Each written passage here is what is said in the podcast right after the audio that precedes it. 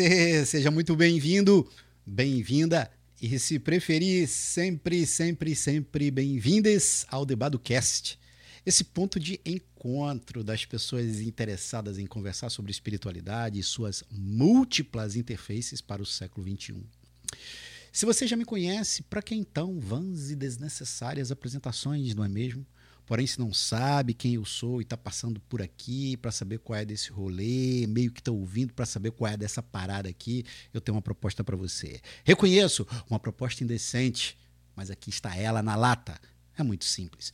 Este é o 33 episódio do DebadoCast. São 33 episódios desde que este incrível podcast foi ao ar. Se você escutar, e essa é a proposta, um episódio por dia, então, nos próximos 33 dias, você terá feito uma imersão em todo o conteúdo do DebadoCast. E se você fizer isso, sabe o que, que acontecerá com a sua vida? Sabe o que, que você vai ganhar? Absolutamente nada. Claro que eu estou brincando. Tenho certeza que, como disse a Carla Andréia, uma das assíduas ouvintes deste podcast, lá no nosso grupo do WhatsApp, Conhecimento Liberta, e tenho convicção de que, de uma forma modesta, eu reconheço, o Debaducast tem servido para expandir consciências, iluminar caminhos e apontar horizontes. E se você me escuta pelo Spotify, lembre que os nossos episódios agora também são gravados em vídeo. Isso mesmo. Além do som suave da minha voz, você também desfrutará agora do fulgor que emana do meu rosto. Ditas estas coisas, senhoras e senhores passageiros e passageiras que embarcaram comigo nesta viagem, peço a vocês que apertem os cintos, porque nos próximos minutos atravessaremos uma zona de turbulência. Aí, Didi, meu parceiro, porra, solta o som, né?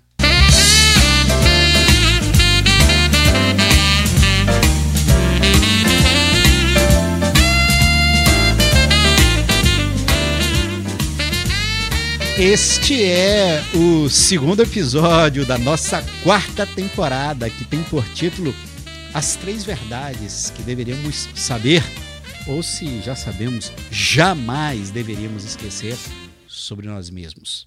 A primeira destas verdades está descrita no episódio 1, que, aliás, sugiro que se você ainda não ouviu, faça-o agora.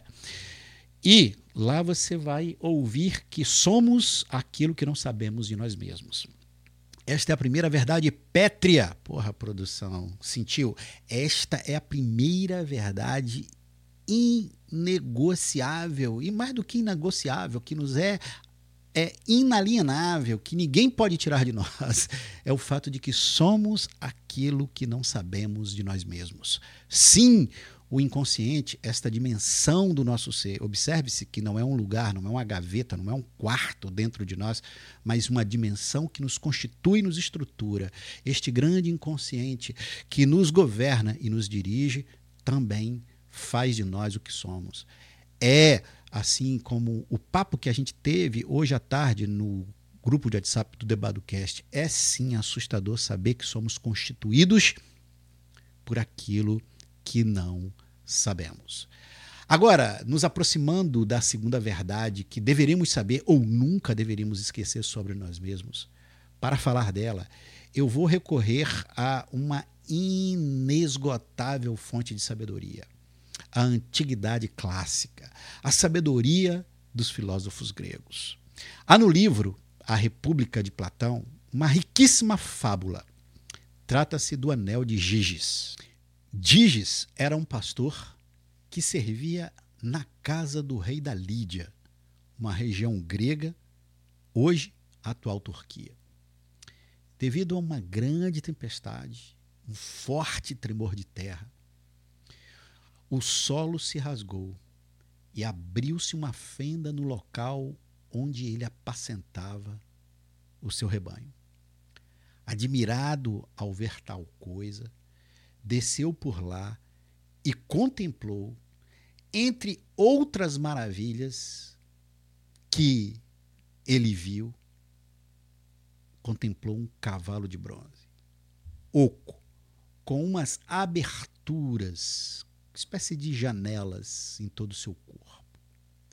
E ele ficou olhando por entre aquelas aberturas, e lá dentro do oco cavalo, ele viu um, um cadáver. Aparentemente maior do que um homem, é, mais alto do que um homem daqueles dias. E o cadáver não tinha nada que lhe distinguisse, exceto um anel de ouro numa das suas mãos. Giges desce até lá, arranca o anel e sai com ele. Ora, os pastores tinham faziam comumente uma reunião. É, de maneira habitual, estavam ali reunidos a fim de comunicarem ao rei todos os meses como estava o estado dos rebanhos do rei. Os pastores, evidentemente, cuidavam dos rebanhos do rei. Giges foi a uma dessas reuniões com o seu anel. E ele está lá sentado no meio dos outros pastores, e por um acaso, ele pega o anel e vira o engaste, vira o anel para dentro, em direção à parte interna da mão. E ao fazer isso, ele ficou invisível para os que estavam ao lado dele, como se ele tivesse ido embora. Admirado, passou de novo a mão pelo anel e virou o engaste para fora. Se liga aí, ele vira o engaste do anel para dentro, fica invisível, percebe que está invisível, vira o anel, o engaste do anel para fora, e aí ele se torna visível. Tendo observado estes fatos, ao ver que o seu anel tinha aquele poder, verificando que ao virar para dentro se tornava invisível, ao virar para fora ele ficava visível, Assim, senhor de si, logo fez como conseguiu convencer os seus colegas que ele fosse um dos delegados que deveria ser enviado para junto ao rei para contar como está comandavam seus rebanhos. Uma vez lá chegando, seduziu a mulher do soberano e com auxílio dela atacou-o e matou-o. E assim se assenhorou do poder. Originalmente, esta pequena e potente alegoria foi contada para pôr em discussão o quanto o ser humano é capaz de ser virtuoso, de ser justo e reto, mesmo quando não é visto.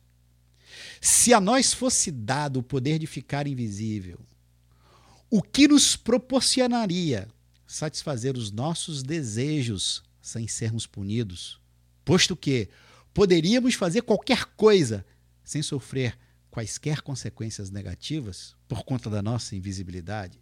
Sim, se a mim, se a você, se a nós fosse dado um anel que nos fizesse invisíveis, invisíveis quando da nossa conveniência. Será que manteríamos a nossa retidão? Será que manteríamos a nossa honestidade? Será que manteríamos os nossos relacionamentos os mais comprometidos possíveis? Será que aí não estaria o grande sonho inconsciente, aquele de realizar os nossos desejos e nos tornar invisíveis para as consequências dele? Para tudo aí, produção. Para, para, para, espera, espera, espera aí. Se a parábola de Giges está certa, na sua lição principal, que o nosso comportamento é muito determinado por como eu vou ser julgado pelo outro, então, se Platão não ficar puto comigo, eu queria ampliar essa parada. Espera aí que eu me explico. Não é somente o nosso comportamento que é determinado pelo olhar do outro. Parte do que somos é o que introjetamos deste outro em nós. O anel de Giges não apenas coloca em discussão se nós nos tornássemos invisíveis Será que manteríamos a nossa ética pessoal? O anel de Giges parece trazer uma outra questão. Espera aí.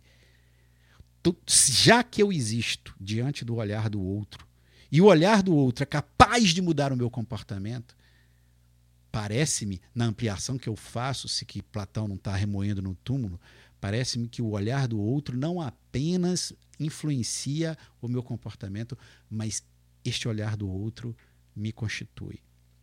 Este olhar do outro é introjetado em mim e faz parte de mim. Eis aqui o título do nosso segundo episódio. A segunda verdade que deveríamos lembrar sobre nós mesmos sempre nós também somos o outro. Sabe o que, eu me lembrei, produção? Lembrei agora desse negócio, sabia? Eu lembrei de uma outra situação que eu vivi na adolescência. Eu digo outra porque no episódio 1 desta temporada eu contei uma delas. Uma situação que eu vivi lá no interior da Bahia. Eu mudei de escola, e essa nova escola tinha uma menina que era o sonho, de, porra, era o sonho da galera, inclusive meu, né? Ela era uma gatinha, a expressão que a gente usava naquele tempo. Mas ela não fazia assim o gênero de gostosa, sensual. Acho que meio naquela época, claro que existia isso, mas ainda não, não havia irrupção das redes sociais, enfim, não havia essa exteriorização tão crônica que a gente vive hoje. Ela então não fazia esse gênero ela tinha uma postura assim meio elegante, que eu descobriria mais tarde ser mais do que uma elegância, era uma arrogância juvenil, como a minha, a sua, a de todos nós. Eu me aproximei como quem não queria nada e consegui conversar com ela. Meio que eu propus a ela assim da gente ficar, né, da gente ficar junto. Mas ela olhou para mim com aquele olhar condescendente, de cima para baixo. Porra, produção, anota aí, hein? Anota aí para a gente fazer uma camisa, a gente fazer uma caneca para a gente financiar o Debado Cast, né? Frases aqui dos episódios. Pessoal, é o seguinte, ela me olha de cima para baixo. A frase que a gente vai botar na nossa camisa, né? A frase que a gente vai botar na nossa caneca é: tem olhares que a gente nunca esquece. Aquele meus caros e minhas caras, foi um deles. Ela me olhou do pico da sua grandeza e disse algo como: Eduardo, você é muito criança. Em tempo, nós tínhamos a mesma idade, tá? Dizia, continuou ela: Eu já sou uma mulher. Porra nenhuma. Era ela tão adolescente quanto eu. E aí veio a frase: Eu já tenho a personalidade formada e ninguém faz mais a minha cabeça. No delírio infanto-juvenil daquela moça, que me deu um fora, somos adultos, somos maduros quando já pensamos por nós mesmos. Quando alcançamos uma autonomia e não somos influenciados por mais ninguém, só aí é que nós já podemos dizer somos nós mesmos. A essa altura, abre parênteses aí. Vocês observaram a expressão que ela usou? Ninguém faz a minha cabeça. Essa é uma imagem egressa de rito, de ritos de algumas religiões de matriz africana, que significa, em explicação muito simples, porque eu não tenho condição de é, falar sobre isso por conta do meu desconhecimento, mas que significa é, pertença e evolução espiritual. Né? É ter a cabeça feita, ao contrário da nossa assunção popular, é algo bom e não ruim nestes contextos religiosos. Agora, fazer a cabeça lá na Bahia e em outros lugares tem outro significado. A ideia de que estamos vivendo, é, ninguém faz a minha cabeça, é que eu alcancei um nível de independência onde o que o outro pensa e o olhar do outro já não me influencia mais. Agora, vê, vê que coisa louca aí, produção. Eu cheguei no chat GPT, nesse mecanismo de inteligência artificial, que está associada ali ao meu Google Chrome, o meu buscador é, lá na internet. E aí eu coloquei lá, chat GPT, o que significa é, é, fazer a cabeça. e aí, veja a resposta que o, ja, o chat GPT me deu. Desculpe, mas, abre aspas, tá? Desculpe, mas como modelo de linguagem desenvolvida pela OpenAI, que é a empresa que desenvolveu o Chat GPT, não posso ajudá-lo, e aí está entre aspas, né, a fazer a cabeça.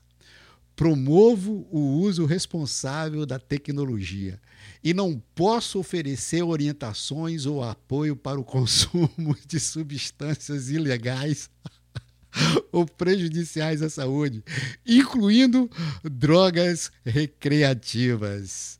Se você tiver outras perguntas e precisar de informações sobre outros tópicos, estou aqui para ajudar.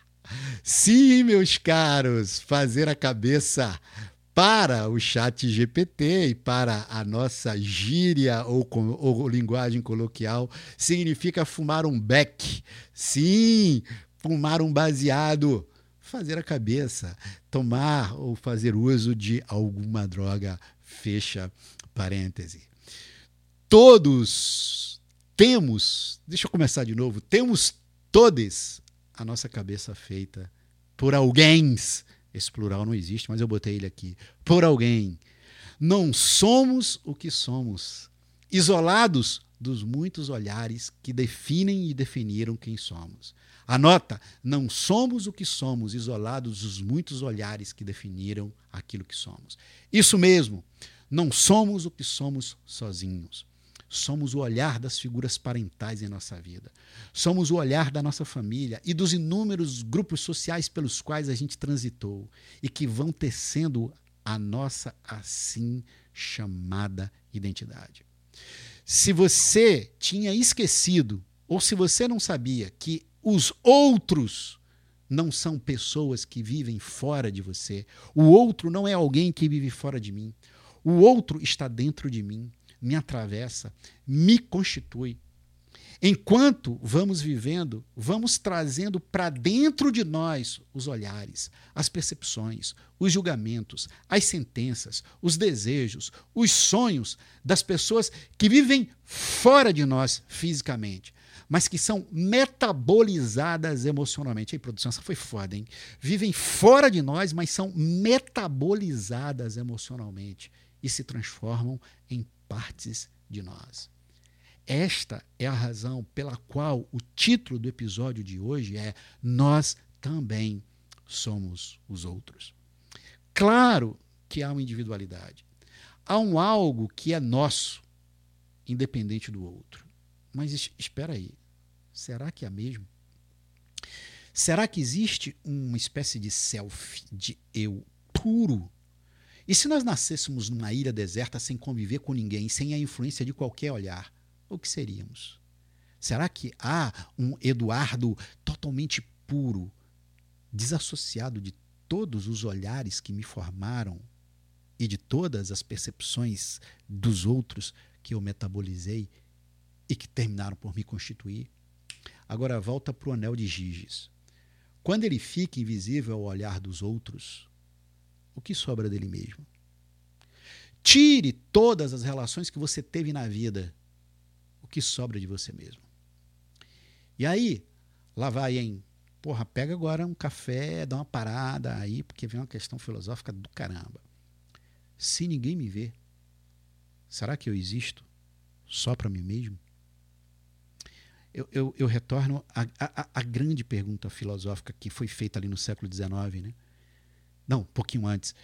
É, uma coisa existe quando ela é vista, ou ela existe por si mesma. Se eu nunca, só você que está me vendo no Spotify vai poder ver esse movimento meu aqui. Se, se esse copo nunca fosse visto por ninguém, será que ele existiria por si só? A minha pergunta, a minha pergunta inquietante é: se não existisse, se não existisse os outros, existissem os outros na minha vida, Será que eu existiria? Será que existiria um, um eu puro?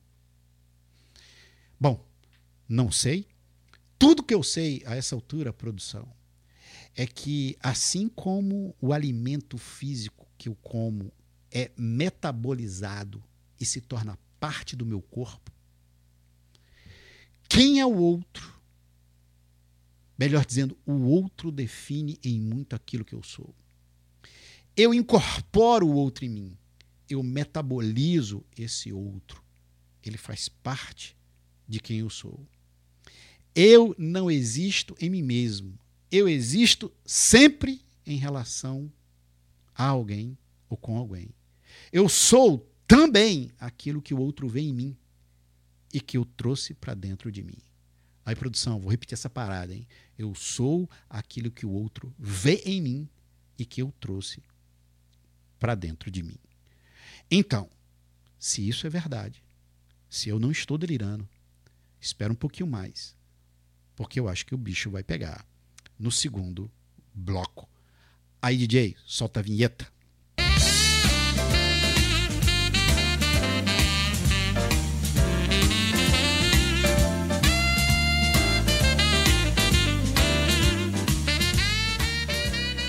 Não sei se você que me ouve é ou já foi um leitor ou leitora da Bíblia. Eu já fui um assíduo leitor do texto, considerado pela maioria esmagadora dos cristãos como sendo a palavra de Deus.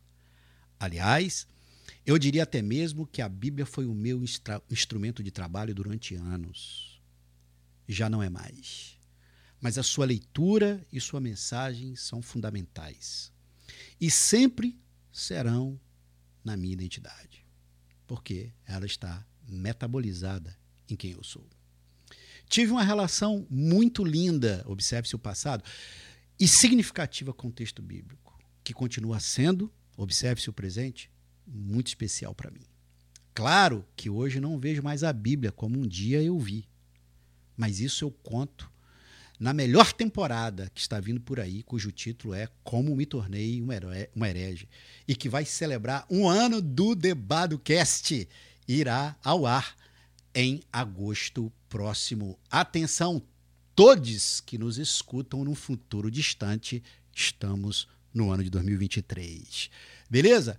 E o DebadoCast vai comemorar o seu primeiro ano de existência no quiosque que deu origem à série aqui no Leme. Reserve a sua passagem aérea, venha tomar um chopp comigo, eu vou te dar notícias sobre isso. Faço esse preâmbulo para pensar um detalhe da história bíblica de Adão e Eva. Note-se que eu comecei este episódio contando a fábula do anel de Giges e o termino contando esta fábula de Adão e Eva. Esta é uma das mais conhecidas histórias do Ocidente. Embora boa parte da cristandade não pensante continue a achar que o fato ou que de fato existia um jardim com uma serpente que fala. É o que produção? Como é que é? Poxa, não, vocês têm razão. Claro, obrigado por me chamar a atenção. Quando eu digo cristandade não pensante, não é uma ofensa, por favor. É que quem acredita em que Adão e Eva foi real, não é que seja portador ou portadora de uma deficiência cognitiva. Apenas precisa crer desesperadamente de que tudo que está na Bíblia é verdade é muito mais um ato emocional do que propriamente o exercício do mais elementar bom senso. E aí, eu vivi isso. Eu vivi essa necessidade emocional e essa incapacitação racional. Esse era o meu caso.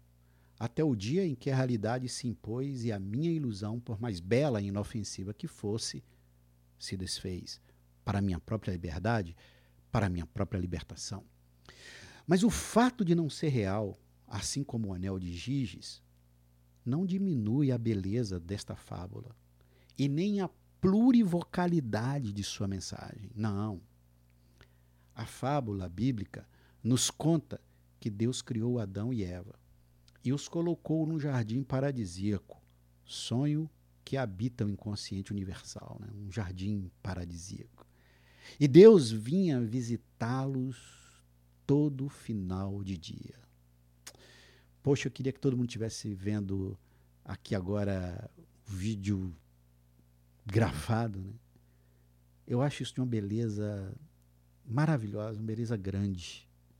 Essa ideia de ser visitado por esse grande alguém que me criou, que me transcende, que sendo quem é, muito maior do que eu, se importa comigo e se faz companheiro no caminho. Porra, que belo, que belo, que belo. Dando asas à imaginação. Esse encontro que se dava entre Deus e Adão ali no final de tarde era desejado por Adão até o momento em que ele não tinha desobedecido a ordem divina de comer a manga proibida. Aí, pensou que era maçã? Porra, claro que o fruto proibido não pode ser maçã. Maçã, ao meu paladar, é uma fruta meio sem atrativo. Se fosse eu, o Adão do Jardim do Éden, somente seria tentado pela volúpia de uma manga. Adão desobedece à ordem divina. E quando chega o momento do encontro com Deus, ele se esconde. Num ato de profunda insanidade, posto que quem pode se ocultar dos olhos daquele que tudo vê? O fato é que a criatura se esconde do olhar do seu Criador. Isso me faz pensar que de todos os olhares que nos atravessam e nos constituem, o olhar deste ser a quem chamamos Deus é um dos mais fortes.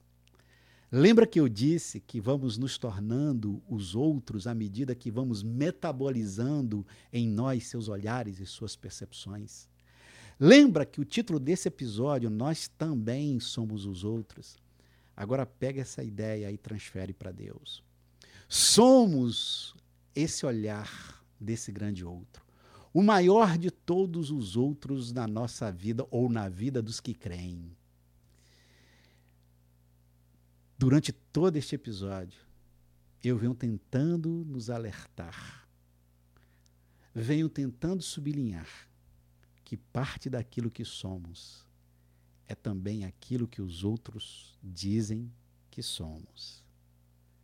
A grande questão é: se Deus existe e Ele é pessoal, e ele fala quem ele diz que eu sou. Quando ele me vê, o que ele vê? O que ele acha de mim?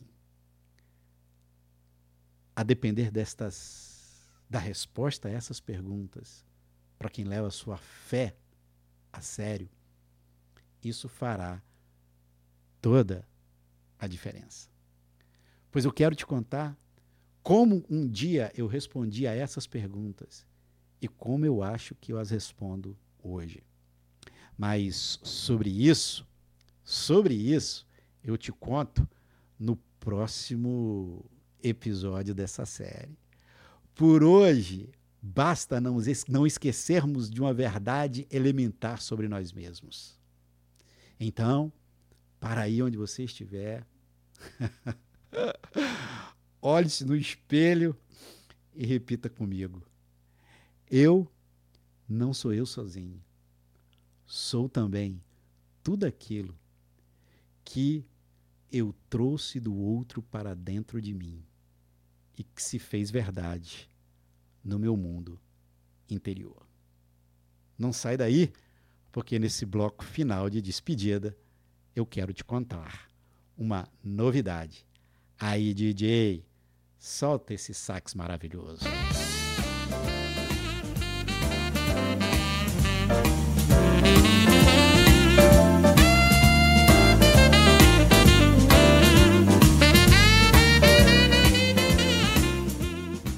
Primeiro eu queria agradecer a vocês pelos comentários que foram feitos do episódio 1 desta temporada. Desta temporada.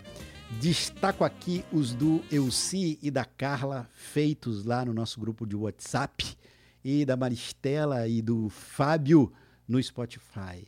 É, essa galera já tem me dado mostras de serem ouvinte, ouvintes assíduos aqui do Baducast. E, por favor, vocês representando todos, o, todos e todas as outras, recebam sempre minha reiterada gratidão por tirarem um tempo significativo aí da sua vida para ouvir estas coisas que eu partilho aqui. E deixando de brincar comigo mesmo, eu quero dizer que elas nascem do meu coração e certamente atingem aí em alguma medida o seu, não tudo, porque nem toda mensagem é para todo mundo, mas que bom que a gente partilha essa viagem juntos aqui. Obrigadíssimo pela interação. É, se você está aqui no Spotify, tem uma pergunta sobre o que você achou desse episódio, então deixa de, de, não deixa de responder. Vai lá também no meu Instagram e ah, comenta, porque por lá eu também anuncio os episódios.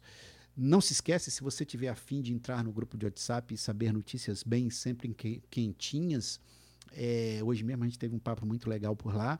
É, vai lá no, no no meu, na página do meu Instagram, arroba Eduardo Rosa Pedreira, e lá você encontra o link na minha bio para entrar no grupo do WhatsApp. E agora eu queria celebrar uma coisa com você. Eu estou tomando, tomando aqui uma água, podia tomar um, um, vinho. Gratíssimo a você que segue este podcast nos seus tocadores preferidos. Já são cerca de 200 pessoas seguindo o Debadocast Brigado! Gente, que maravilha, que maravilha. Obrigado mesmo, obrigado. Não se esquece aí, se você está no Apple Podcast, Deezer, Amazon Music, é, Spotify, onde for, segue, comenta e, e, e vem comigo, vem comigo.